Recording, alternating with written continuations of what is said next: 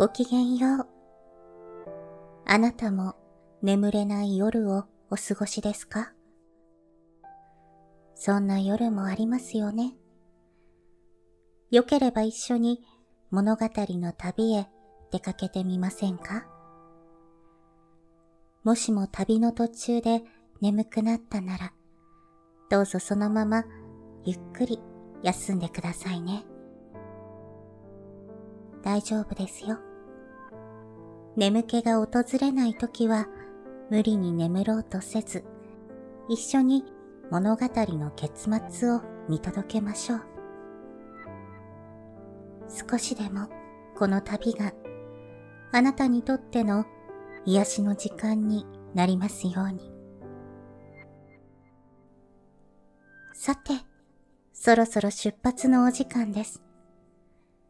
ベッドの準備は済みましたか？枕の位置もしっくりきましたか？さあ、目を閉じて。物語の扉を開けましょう。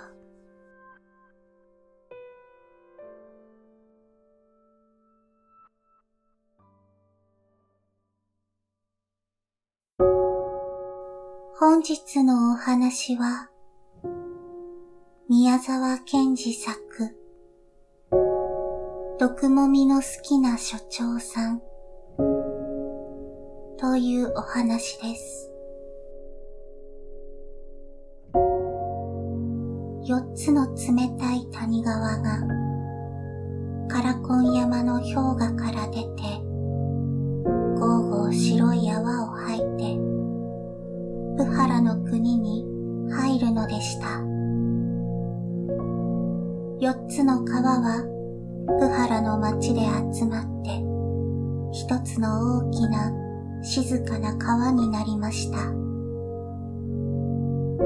その川は、普段は水も透き通り、縁には雲や木の影も映るのでしたが、一遍洪水になると幅十丁もある柳の生えた広い河原が恐ろしく吠える水でいっぱいになってしまったのです。けれども水が引きますと元の綺麗な白い瓦が現れました。その瓦のところどころには足やガマなどの岸に生えた細長い沼のようなものがありました。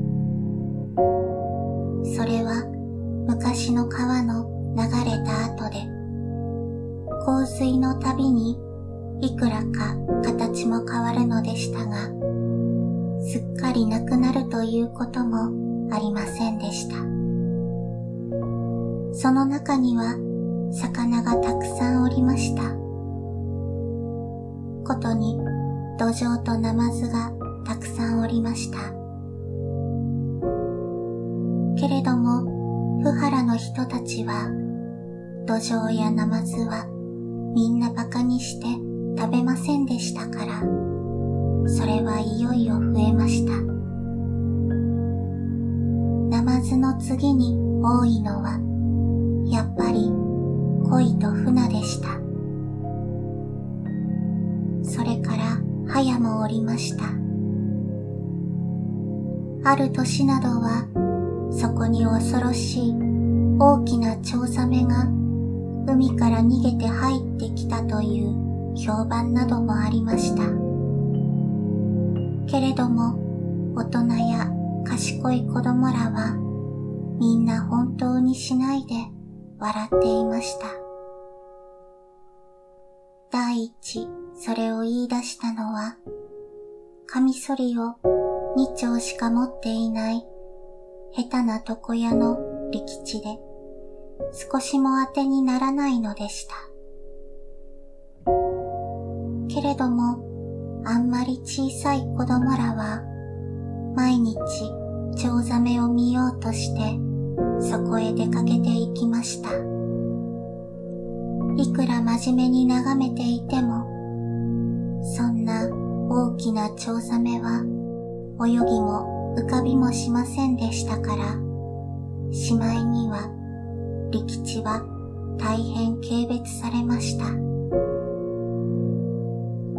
さてこの国の第一条の火薬を使って鳥を取ってはなりません。毒もみをして魚を取ってはなりません。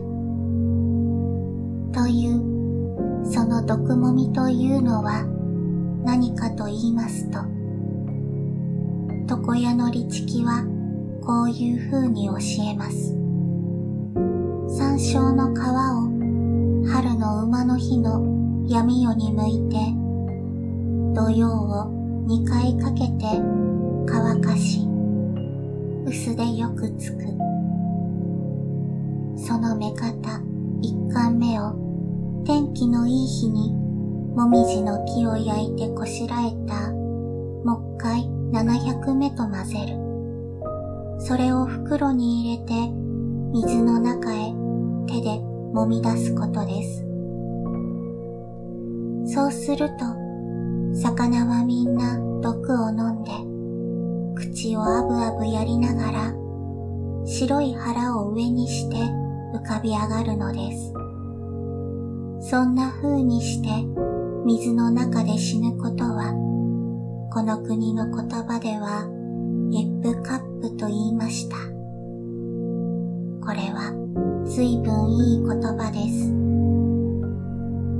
とにかくこの毒もみをする者を抑えるということは警察の一番大事な仕事でした。ある夏、この町の警察へ新しい所長さんが来ました。この人はどこかカワウソに似ていました。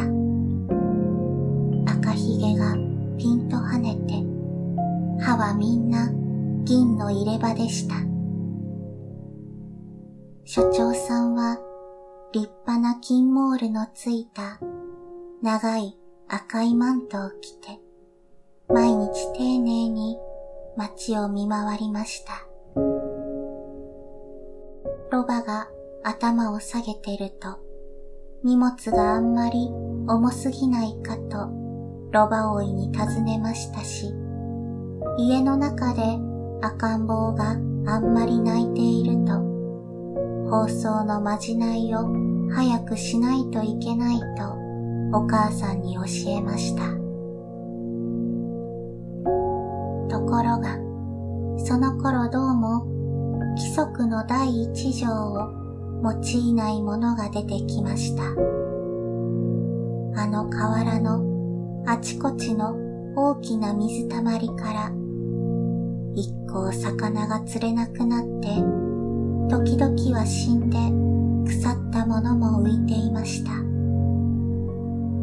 また春の馬の日の夜の間に街の中にたくさんある山椒の木がたびたびつるりと皮をむかれておりました。けれども所長さんも巡査もそんなことがあるかなという風でした。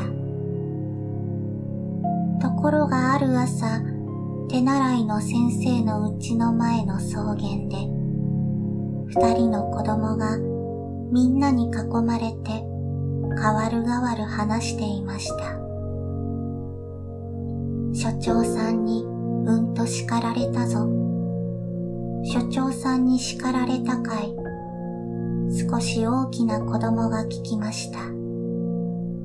叱られたよ。所長さんのいるのを知らないで石を投げたんだよ。すると、あの沼の岸に所長さんが誰か三四人と隠れて毒もみをする者を抑えようとしていたんだ。何と言って叱られた。誰だ石を投げる者は。俺たちは第一条の犯人を抑えようと思って一日ここにいるんだぞ。早く黙って帰れって言った。じゃあきっと間もなく捕まるね。ところが、それから半年ばかり経ちますと、また子供らが大騒ぎです。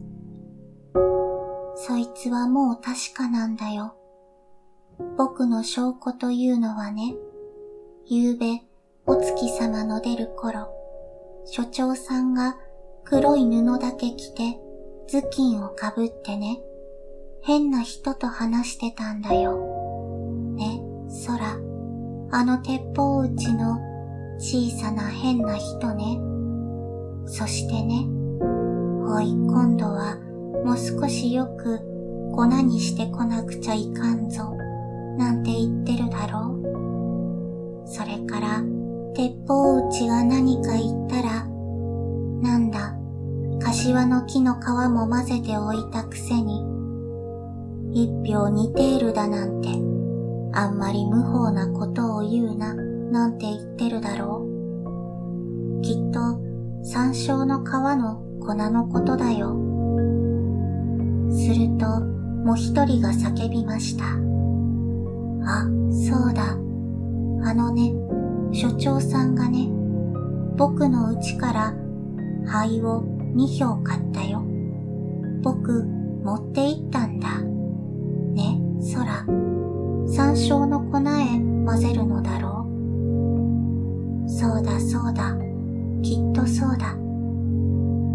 みんなは手を叩いたり、拳を握ったりしました。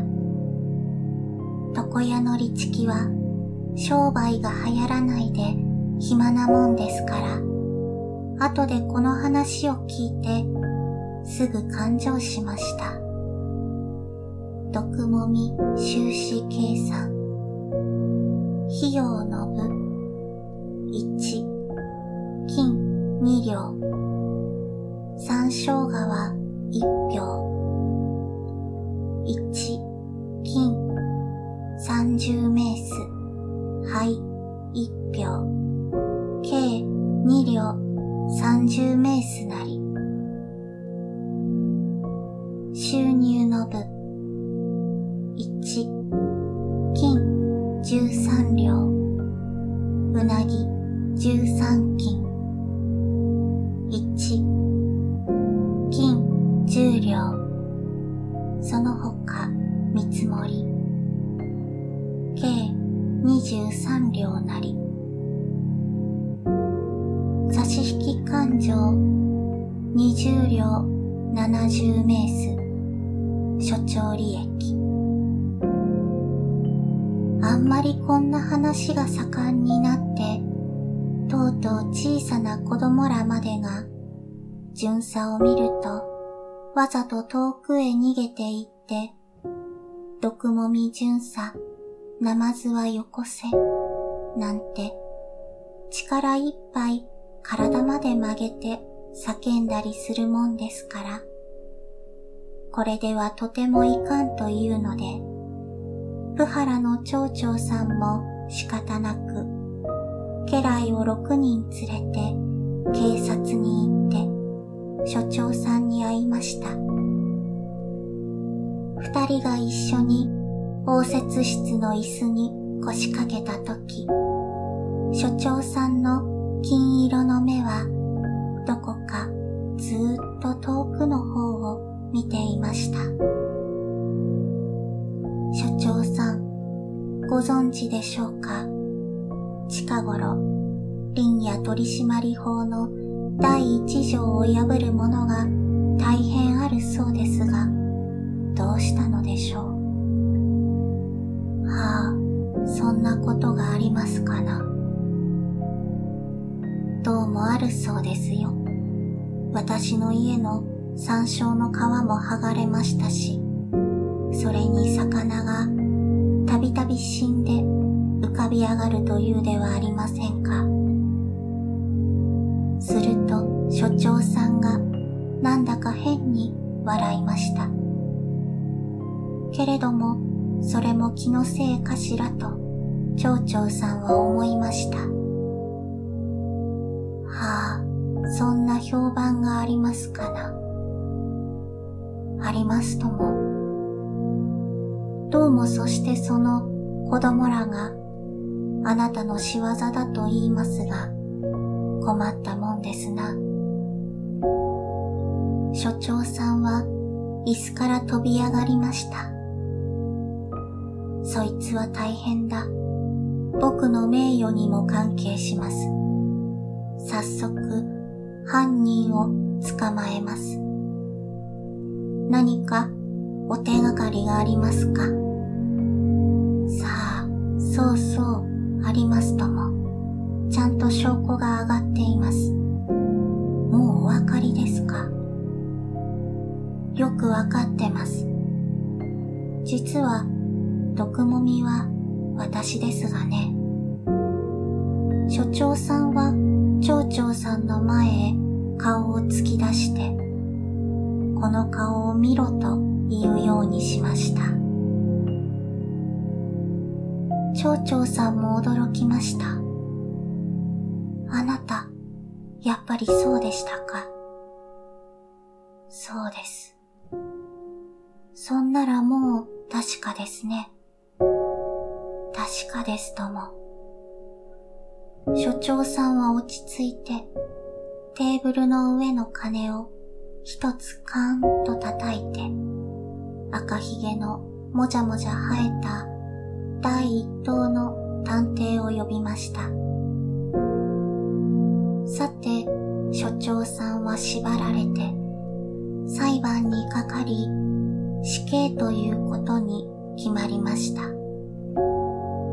いよいよ大きな曲がった刀で首を落とされるとき、所長さんは笑って言いました。ああ、面白かった。俺はもう、毒もみのことと来たら、全く夢中なんだ。いよいよ今度は地獄で毒もみをやるかな。はすっかり感服しました。